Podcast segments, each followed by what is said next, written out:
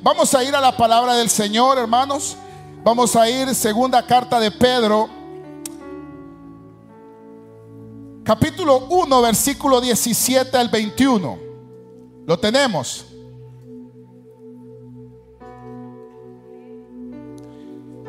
Segunda carta de Pedro, capítulo 1, versículo 17 al 21.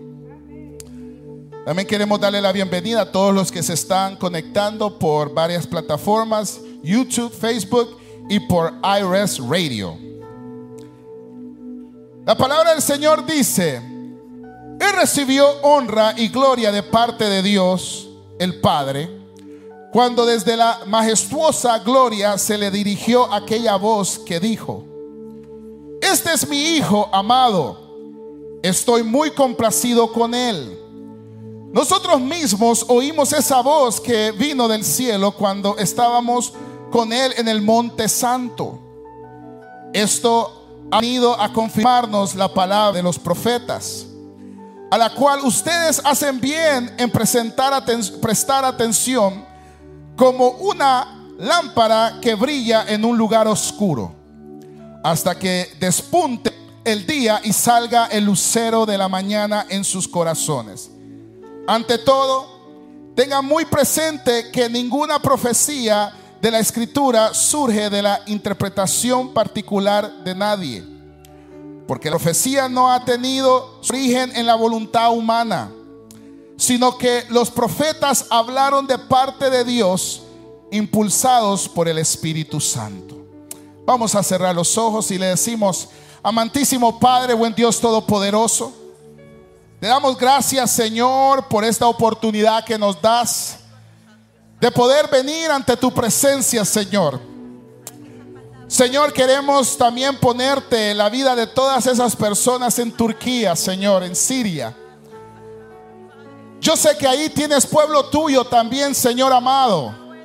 Te pedimos, Señor, que en medio de esta tormenta que ellos estén viviendo, tu Espíritu Santo pueda traer consuelo, ánimo, dirección. Sé tu Señor glorificándote porque tú eres Dios soberano. Ahora, Padre, te pedimos en el nombre de Cristo Jesús por este momento. Sé tú, Señor, abriendo el conocimiento y el corazón de cada uno de nosotros para entender tu propósito. Gracias, Cristo. Gracias, Espíritu Santo. Amén y amén. Pueden tomar su asiento en la presencia del Señor. ¿Cuántos dicen amén? Hermanos, eh, seguimos con lo que es la enseñanza de la doctrina y no sé si se les ha olvidado, pero estamos estudiando lo que se le llama, ¿qué, es lo que estamos estudiando? La inspiración de las escrituras. Y este, una de las cosas que hemos aprendido, pues varias cosas que hemos aprendido y yo asumo, asumo que usted también en su casa ha ido a indagar también, ¿sí o no? Porque, eh, eh, digamos, esa es parte de, esto, del estudio, de que usted en su casa se tome el valioso tiempo de ir a profundizar un poco más. Amén. Pero estábamos estudiando de la inspiración de las escrituras. Esta es la parte número 3.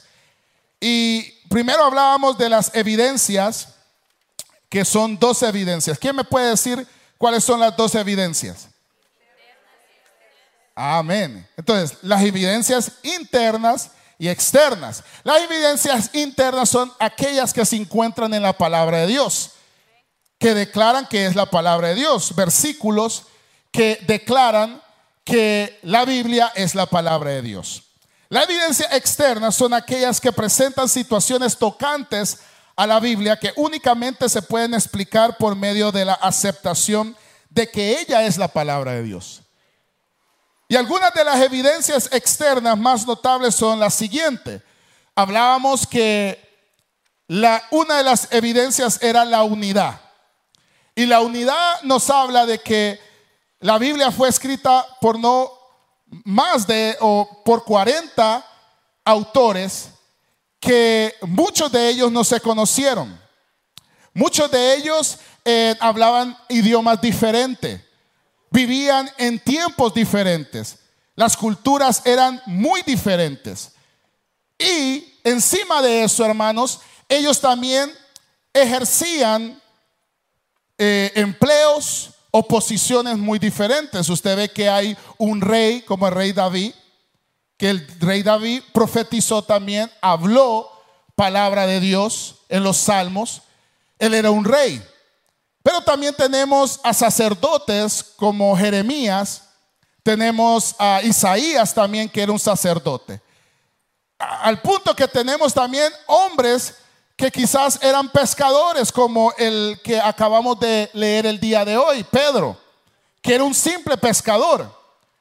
Pero como vemos que la palabra de Dios, o más bien Dios, no tiene este preferencia si la persona es un rey o la persona es un pescador, él lo único que mira es el corazón de la persona. Y, y, y la búsqueda que la persona tiene. También hablábamos de la extensión. La extensión hablaba de que la Biblia se extiende no solamente a lo científico, a lo psicológico, a lo sanitario. Digamos, en la Biblia usted puede eh, leer y puede ver todas esas cosas, las historias, usted las puede ver ahí en la Biblia. Incluso hay lugares que las personas no pensaban que existían y cuando comenzaban a rascar las tierras, comenzaban los arqueólogos a indagar sobre esas tierras, se daban cuenta que esas ciudades que la Biblia habla se encuentran ahí. Porque pudieron encontrar fragmentos, pudieron encontrar cosas que manifestaban que había una ciudad en ese tiempo. También la profecía, que es algo muy eh, maravilloso porque la profecía, hermanos, eh, hay más de mil profecías que se cumplieron que hablaban de Jesús. Y esto nos trae aliento.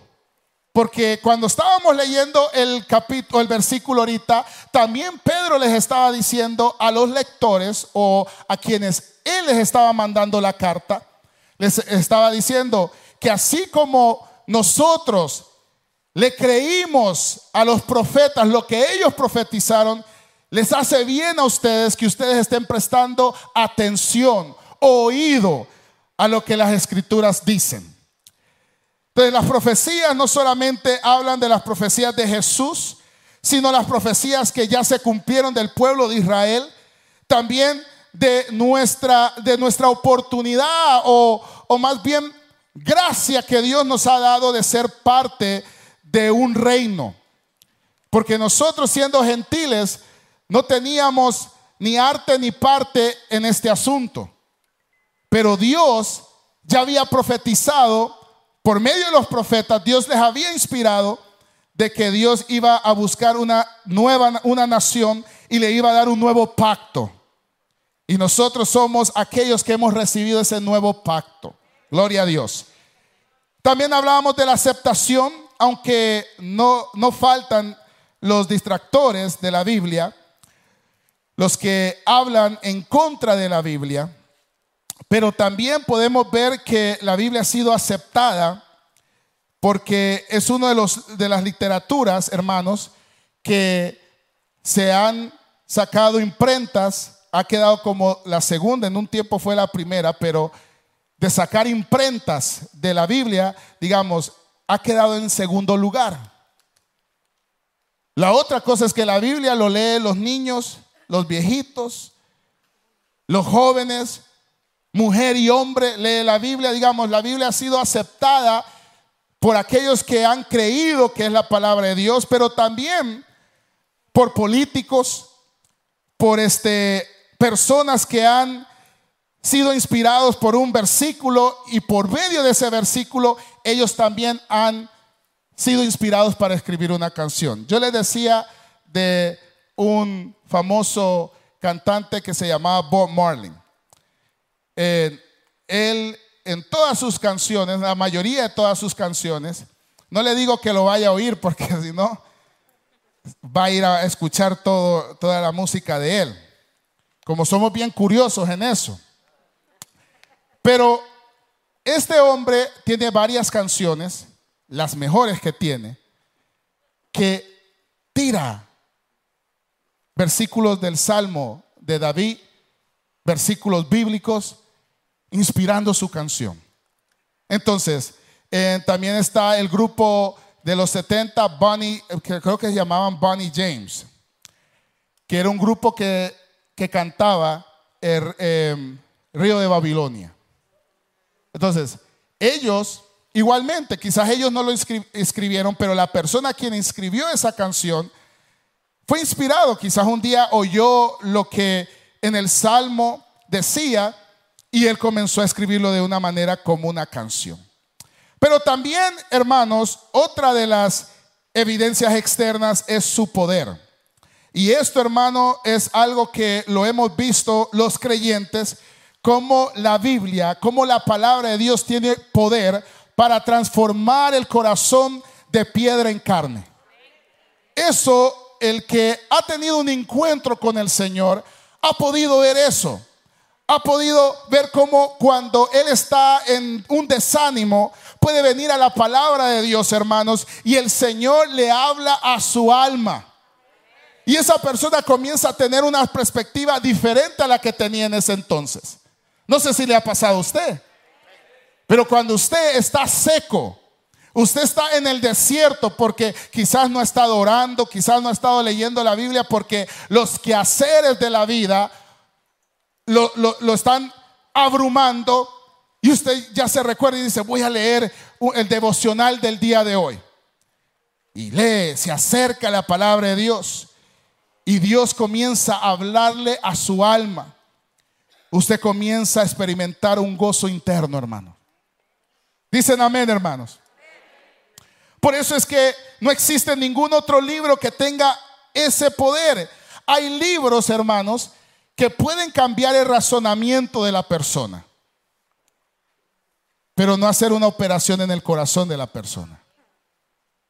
Hay libros que usted los lee y usted los trata de seguir a, pie de la letra. Y, quizás logre, logre algunas cositas de ese libro. Pero todo aquel que cree en el poder que la palabra de Dios tiene, es transformado de los pies a la cabeza. Amén. Ahora, hablando de todas estas uniones de las evidencias internas y externas que hemos mencionado, nos prueba, hermanos, que la Biblia es la palabra de Dios.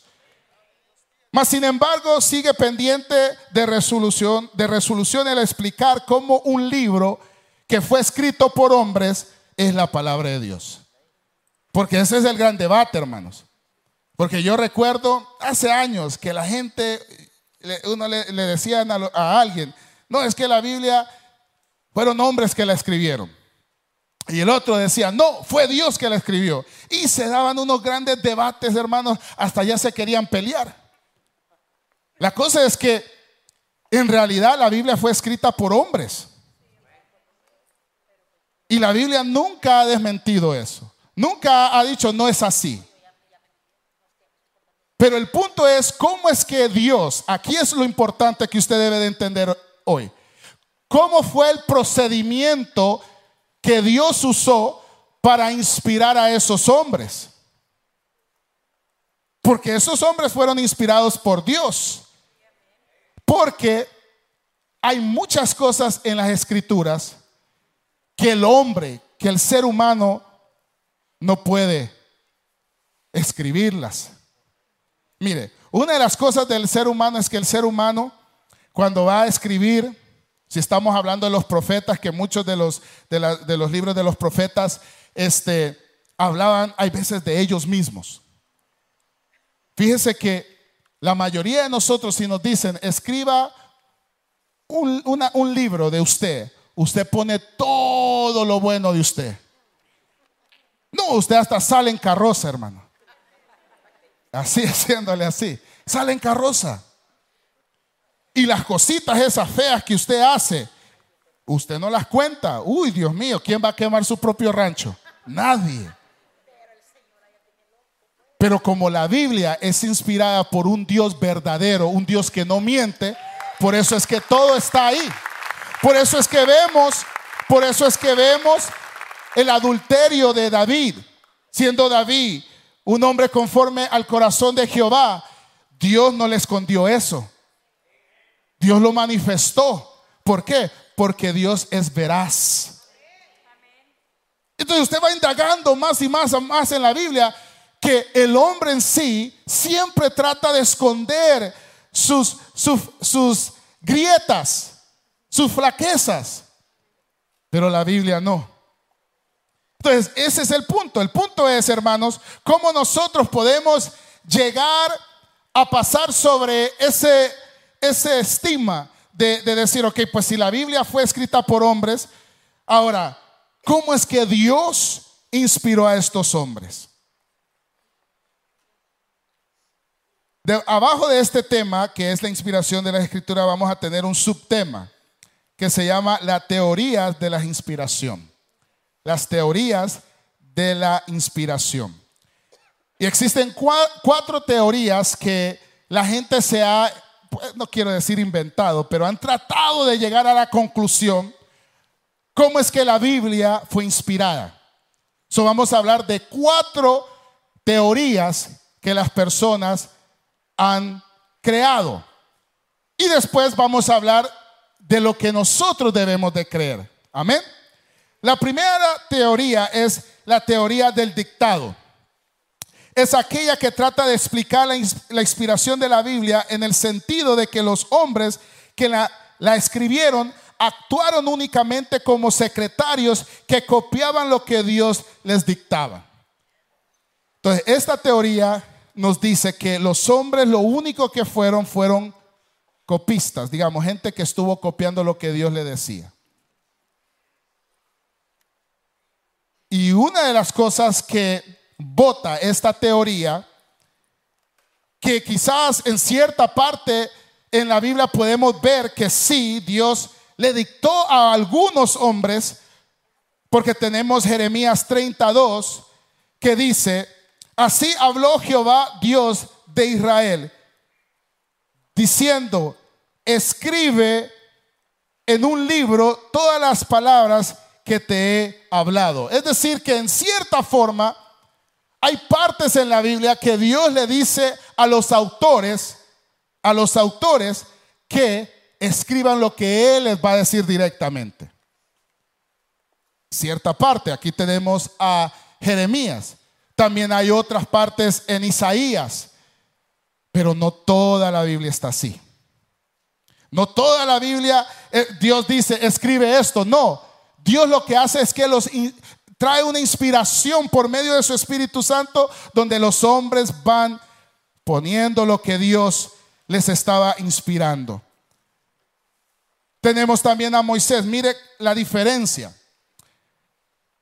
Como Moisés fue el autor principal de los cinco libros de la Biblia, los primeros cinco libros que son los Pentateucos, incluso dicen que él es también el autor del libro de Job. Pero todos estos libros que Moisés escribió, primero él tuvo que hacer una labor, research, preguntarle a la gente, le voy a decir por qué. Porque Moisés no estaba ahí cuando Dios creó los cielos y la tierra. Él no estaba ahí.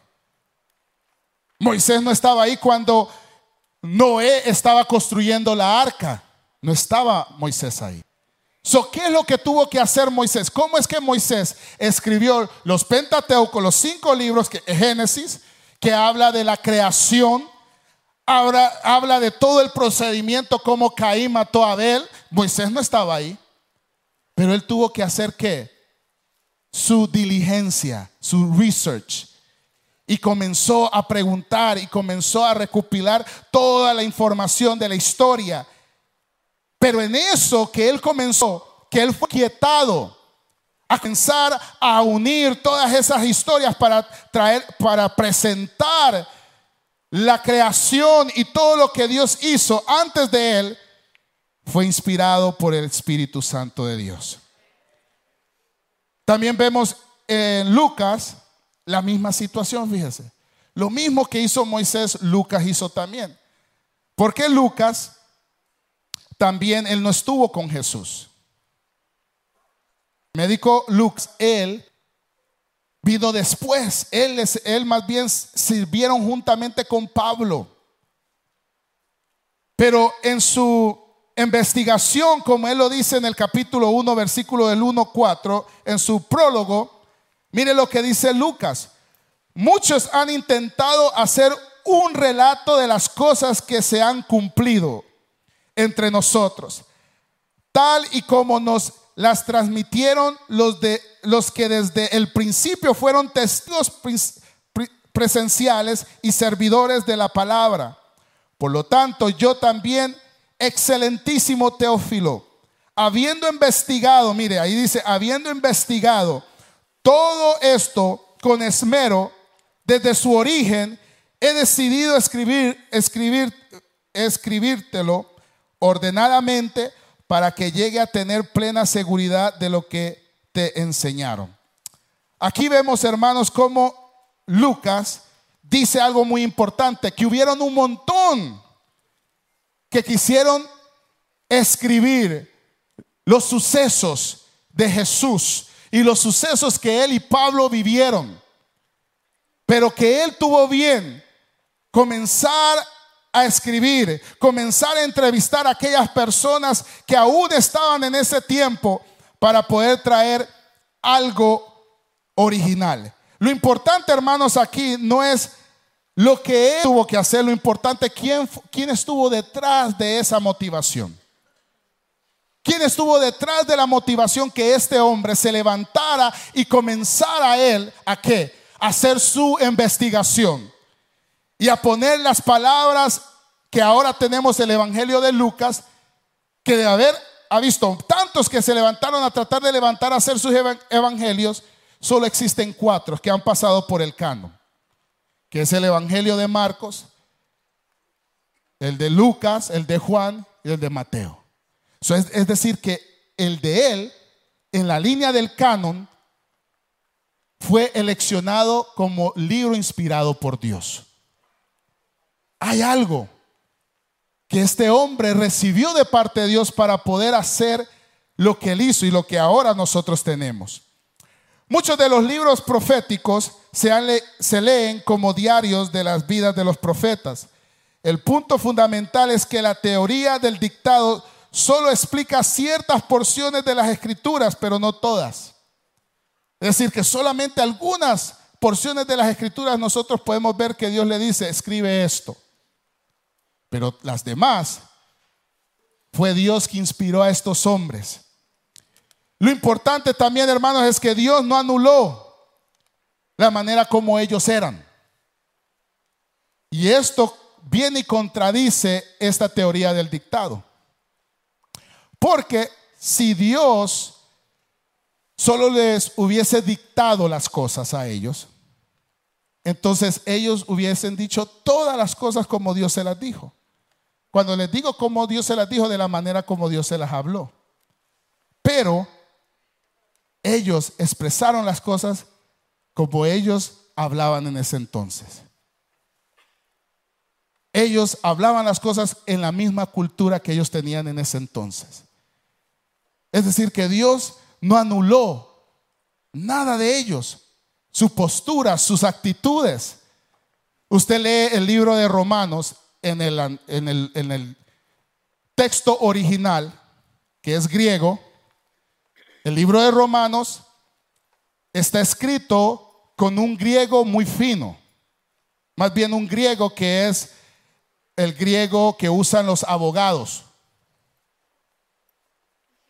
porque era, es, es una carta apologética que Pablo está dando defensa de la justificación de la fe. Pero cuando usted lee otra carta, otra carta, hermanos, Pablo está hablando con un griego bien común. Aquí es como que yo me ponga aquí a hablar con ustedes bien así, bien, así como los españoles de España. Y vaya a otro lugar y yo venga y hable así, caliche, hermano. Así, bien salvatrucha. O bien de Guatemala, hermanos. Así fue Pablo. Entonces Dios no anuló esas cosas. Dios permitió que ellos expresaran lo que Dios les había inspirado de esa manera. Entonces, esto de que fue un, algo dictado, no da fe en eso, hermanos. Porque aquí claramente vemos que Dios, los que escribieron la Biblia, expresaron muchas veces sus pesares, sus temores. Digamos, Dios no tiene temores, hermano. Pero en la Biblia usted ve muchos que expresan sus temores, que lloraron como Jeremías. Muchos que se indignaron. Muchos que no sabían qué es lo que iba a pasar, como el apóstol Pablo, que no sabía que, que él pensaba que iban a morir cuando estaban naufragando. Pero esas cosas Dios las permitió para qué? Para que la veracidad de las escrituras estuviera intacta. Para que las personas supieran que Dios no solamente les dictó, sino que les inspiró. Y cuando Dios inspira, no anula la manera como la persona es. No anula la manera como la persona, digamos, que se comporte no mal, pero que se comporta. Porque hay veces hay personas que no es que se comporten mal, sino la manera como ellos son no, no es sagrado para otras personas. Ahí tenemos a Isaías, que él decía, Señor, yo soy de labios inmundos. Entonces, esto, hermanos, da fe, hermanos, que esta teoría del dictado no es una teoría que nosotros debemos de recibir. Ahora, la otra teoría es, la teoría del concepto. Y espero que lo estén poniendo ahí. Amén. Es aquella que afirma que Dios únicamente inspiró los pensamientos principales y luego estos fueron redactados por los escritores usando las palabras de su elección.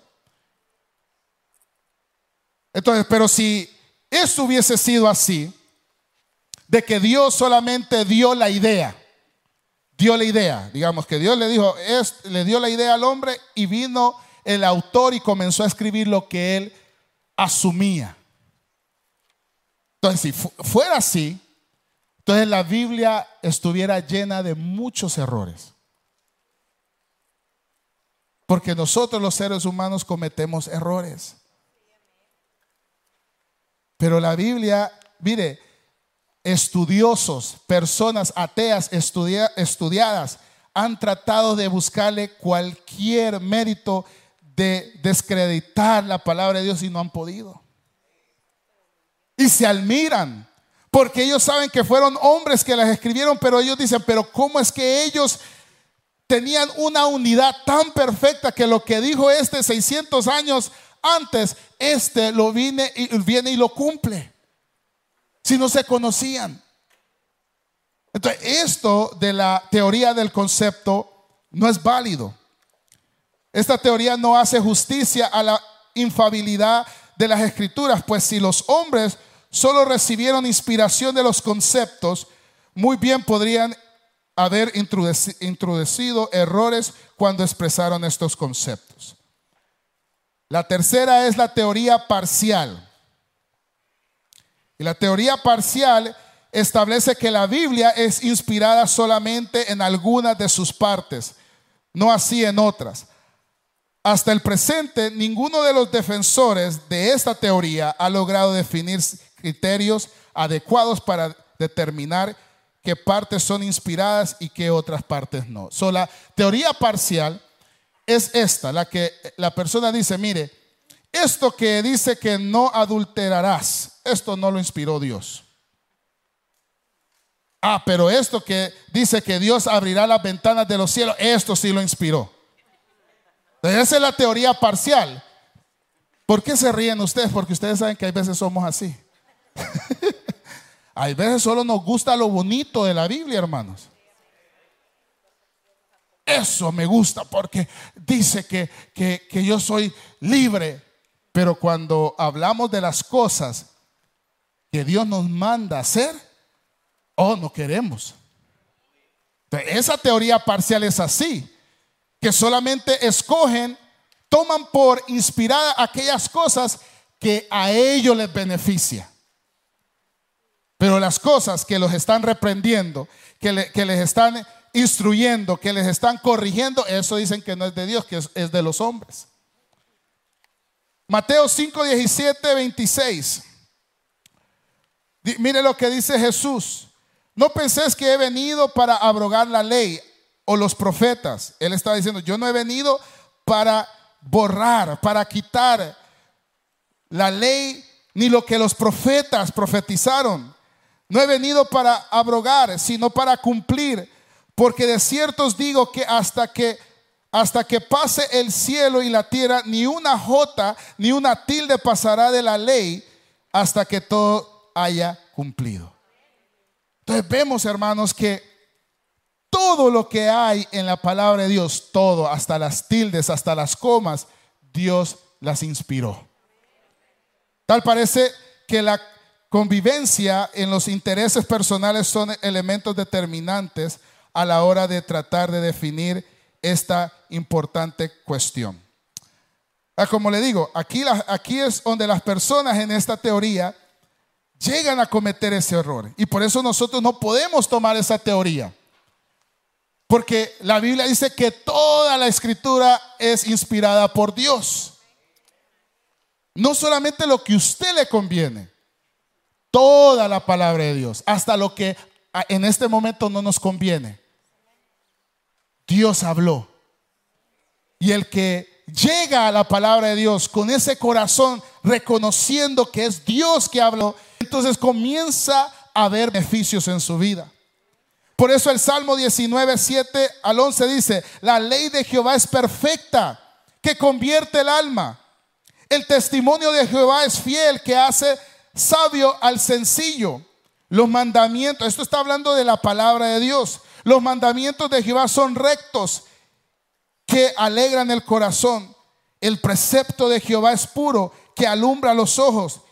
El temor de Jehová es limpio, que permanece para siempre. Los juicios de Jehová son verdad, todos justos. Todo eso, hermanos, cuando nosotros venimos a las palabras de Dios, la palabra de Dios comienza a alumbrarnos, comienza a darnos testimonio de veracidad de Dios. El último de las teorías es la teoría naturalista. Y esa creo que no la puse ahí. A mis hermanos van a estar buscándola, pero no la puse ahí. La teoría naturalista son, es la teoría que afirma que no es que la Biblia es como cualquier otro libro. Esa es la teoría naturalista. Que la Biblia la escribieron hombres y que no hay ninguna divinidad en la palabra de Dios. Esta teoría va quizás un poquito enlazada con la la idea de los ateos, porque eso es lo que piensan los ateos, que la Biblia es un libro como cualquiera, una literatura como cualquiera. Pero hay personas que piensan eso. Hay personas que piensan que la Biblia no tiene ningún ningún beneficio. Es como que si estuviera leyendo un periódico. Entonces, la definición de la, de la inspiración la verdadera inspiración de la Biblia define como una como verdad que Dios ha impartido directamente a sus autores y que sin destruir ni anular su propia individualidad, su estilo literario e intereses personales, les guió por el Espíritu Santo de manera tal que lo escribieron, escribieron, expresaron de su completo entendimiento y pensamiento. Entonces los hombres lo que hicieron es que fueron inspirados por Dios y llegaron ellos a qué? A, escribir, a expresar los pensamientos íntimos de Dios. Eso es lo que hicieron estos hombres. Dios utilizó no solamente las manos de los hombres que escribieron la Biblia, sino también sus ideas, su cultura, sus temores, sus anhelos, pero de manera tal que lo que finalmente escribieron fue exactamente lo que Dios quería que se registrara. Por eso dice Pedro aquí, porque nunca la profecía fue traída por voluntad humana. Aquí está haciendo una referencia poderosa. que la profecía, lo que profetizaron, lo que está en la Biblia, nunca fue traída por voluntad humana, sino que los santos hombres de Dios hablaron siendo inspirados por el Espíritu Santo. Gloria a Dios, hermanos. Entonces, eh, existe pues esa confesión de las escrituras, un aspecto divino y otro humano. Eso es lo que existe. Un aspecto divino y también humano. Yo siempre lo pongo como cuando se predica. Cuando una persona está predicando, claro, la persona que está predicando, usted está viendo su manera como él es. Eh, muchas personas le pueden decir su carisma, la manera como mueve las manos, como imparte con las personas. Pero al final es lo que Dios inspira en esa persona a decir para que venga a hacer un afecto en el corazón de los oyentes. Es lo mismo que Dios hizo con estas personas, que no anuló su manera de ser de ellos, que muchos de ellos andaban en chancletas o, en este, ropas así de animales pero eran usados por Dios para traer o registrar lo que Dios quería dejar plasmado. La inspiración de la Biblia es verbal, plenaria e inerrable. Ah, esta es, esto es lo que nosotros debemos de creer, hermanos. Que la Biblia es verbal, por cuanto Dios inspiró no solamente los conceptos, sino las palabras exactas que debían de ser utilizadas plenaria, porque cuanto, inspiró las escrituras se extiende por igual a todas y cada una de sus partes. Por eso la Biblia dice que toda la escritura es inspirada por Dios, útil para enseñar, para redarguir, para corregir, para instruir en justicia. Timoteo decía, en la carta de Timoteo decía esto en los 50 después de Cristo. Pero mire cómo es Dios, que hoy en día nosotros podemos recibir esta palabra igualmente. Porque todos nosotros podemos darnos cuenta que necesitamos ser instruidos, ¿sí o no? Todos nosotros necesitamos ser corregidos, ¿sí o no? Entonces la actitud, la manera que el ser humano siempre ha sido, el ser humano siempre necesita que alguien le diga cómo debe de vivir su vida correctamente. Y la tercera es, es inerrable, por cuanto no contiene ningún error. ¿Cuántos creen eso? No contiene ningún error. Que Dios inspiró a los hombres que escribieron la Biblia son aquellos que pertenecen a los idiomas en que ella fue redactada, como en hebreo, en arameo para el Antiguo Testamento, griego para el Nuevo Testamento. Entonces la inspiración de las escrituras es verbal, porque Dios ha dado su palabra, se la ha dado a los hombres para que ellos vengan y lo hubieran puesto o lo hubieran testificado.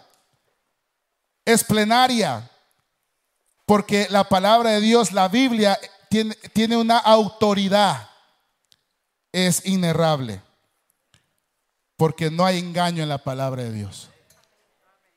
Todo lo que la palabra de Dios habla es verdad.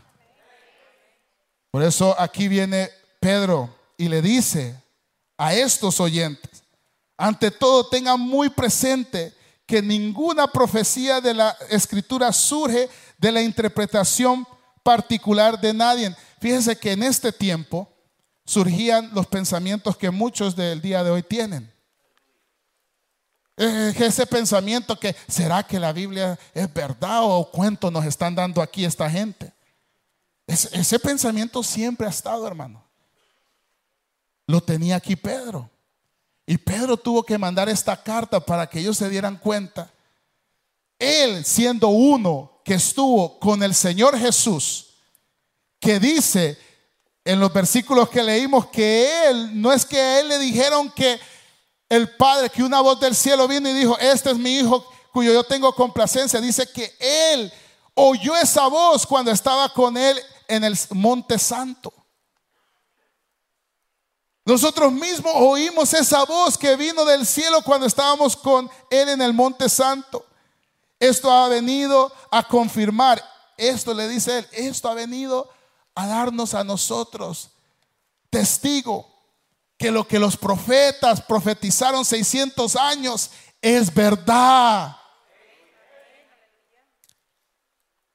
La cual ustedes hacen bien en prestar atención como una lámpara. Mire cómo él lo pone aquí, como una lámpara que brilla en lugar oscuro, hasta que despunte el día y salga el lucero de la mañana en sus corazones.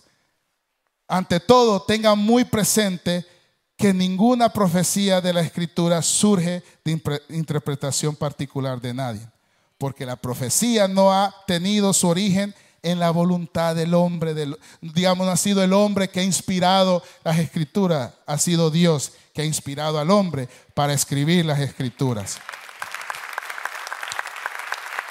Es por eso, hermanos, que esta enseñanza de la inspiración de las escrituras es muy importante. Porque aquí nosotros ya podemos saber cómo venir. Ahora, una de las cosas que las personas pueden preguntar dice, entonces hermanos, ¿cómo yo sé cuál Biblia es la Biblia verdadera? Esa es una, no sé si usted está haciendo esa pregunta. Digamos, cuando están hablando que la que la palabra de Dios es inerrable, que no tiene errores, estamos hablando de los de los este de los originales. De los escritos originales. Pero ya los que han sido copiados han sido copiados, pero tienen una cierta veracidad si van alineados a los originales. Porque usted sabe que cuando se van copiando se van perdiendo la cierta esencia. Ahora, yo le puedo decir cuál Biblia usted debe de comprar para que usted esté más alineada o más alineado al original. Pero fíjese que lo importante aquí es cómo usted viene, con qué tipo de corazón usted viene a la palabra de Dios. Porque dicen que la, la versión del oso, que es una versión católica, es la que dicen que está más alineada a los escritos originales. Entonces, si está bien alineada, porque no hay cambios en ellos. Entonces, no es tanto de qué versión usted tenga, si es la del 1960, si es la de 1910, no, no, no es tanto eso. Aunque ayuda a tener un diccionario y un comentario, todo eso ayuda. Lo importante es cómo usted viene a la palabra de Dios. ¿Viene con incredulidad? ¿Viene con perjuicio? ¿O viene diciendo, Señor, yo he creído que tú estás aquí, tú estás en mí y que tú me vas a hablar por medio de esta palabra? Es por eso que el día de hoy, hermanos, hemos terminado lo que es culminado con la doctrina de la inspiración de las escrituras. Y espero, hermanos, que esto nos ayude más a enamorarnos de este milagro. Porque es un milagro de Dios. Como cada uno de nosotros es un milagro de Dios. Amén. Cerremos los ojos, hermanos. Este es un buen momento para meditar, hermanos, ¿Qué idea o qué pensamientos tú has tenido hacia la palabra de Dios?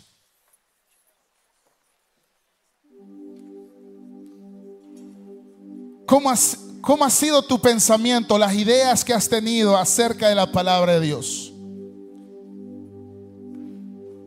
¿Has llegado a pensar que la palabra de Dios es una falacia? ¿Ha sido creada solamente para manipular al hombre? Pues yo digo que si la palabra de Dios es objeto de manipular al hombre, qué dicha es que el hombre sea manipulado por algo que lo conduce al camino de la verdad. Porque todo hombre quiere ser manipulado con la mentira. Corremos hacia la mentira. Pero cuando nos enfrentamos con la verdad, no queremos hacer la parte nuestra. ¿Por qué no nos ponemos en pie y vamos a adorar al Señor? Este es un momento donde tú puedes comenzar a declarar las grandezas de Dios sobre tu vida.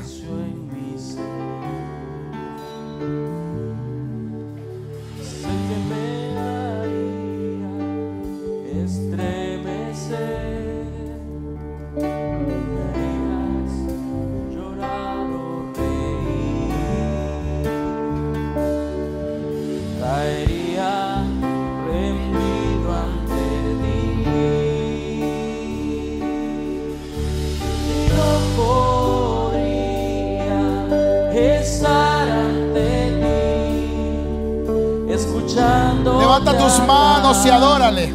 Sin llorar como un niño. Dile, Señor, aquí yo estoy. Comienza a obrar en mi vida, Señor. Sin tener nada más. Sí, amado Rey. Nada más que escucharte hablar. Sí, Señor. Aleluya. Levanta tus manos y dile, quiero escuchar tu dulce voz. Quiero escuchar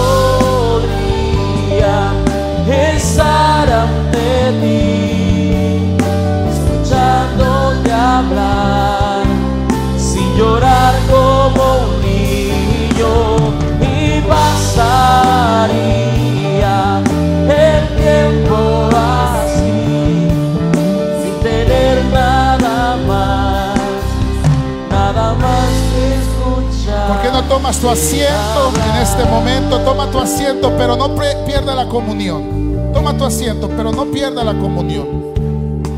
Yo quiero hacer una invitación si hay alguien que quiere recibir a Cristo Jesús como su Señor y Salvador.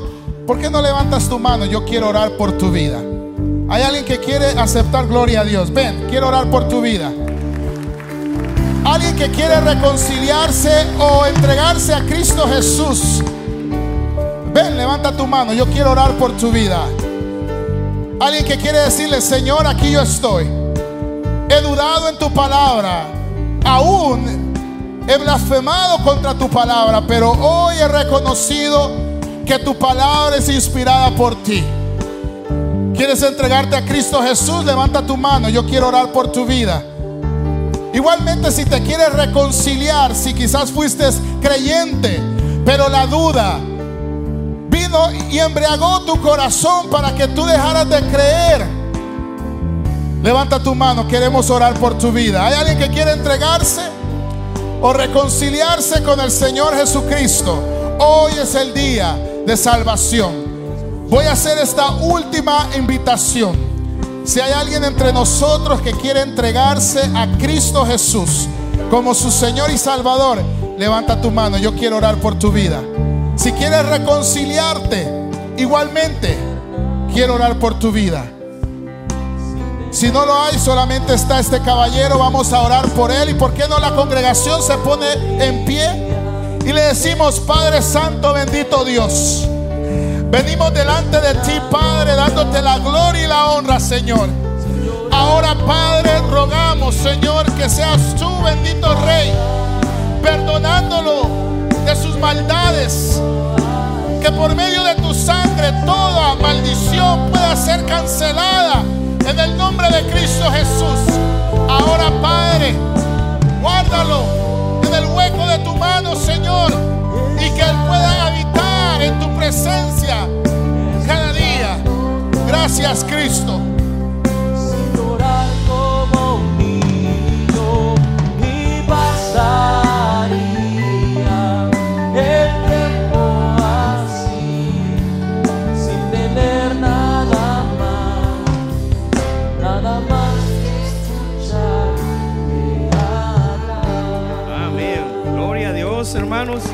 Fuerte aplauso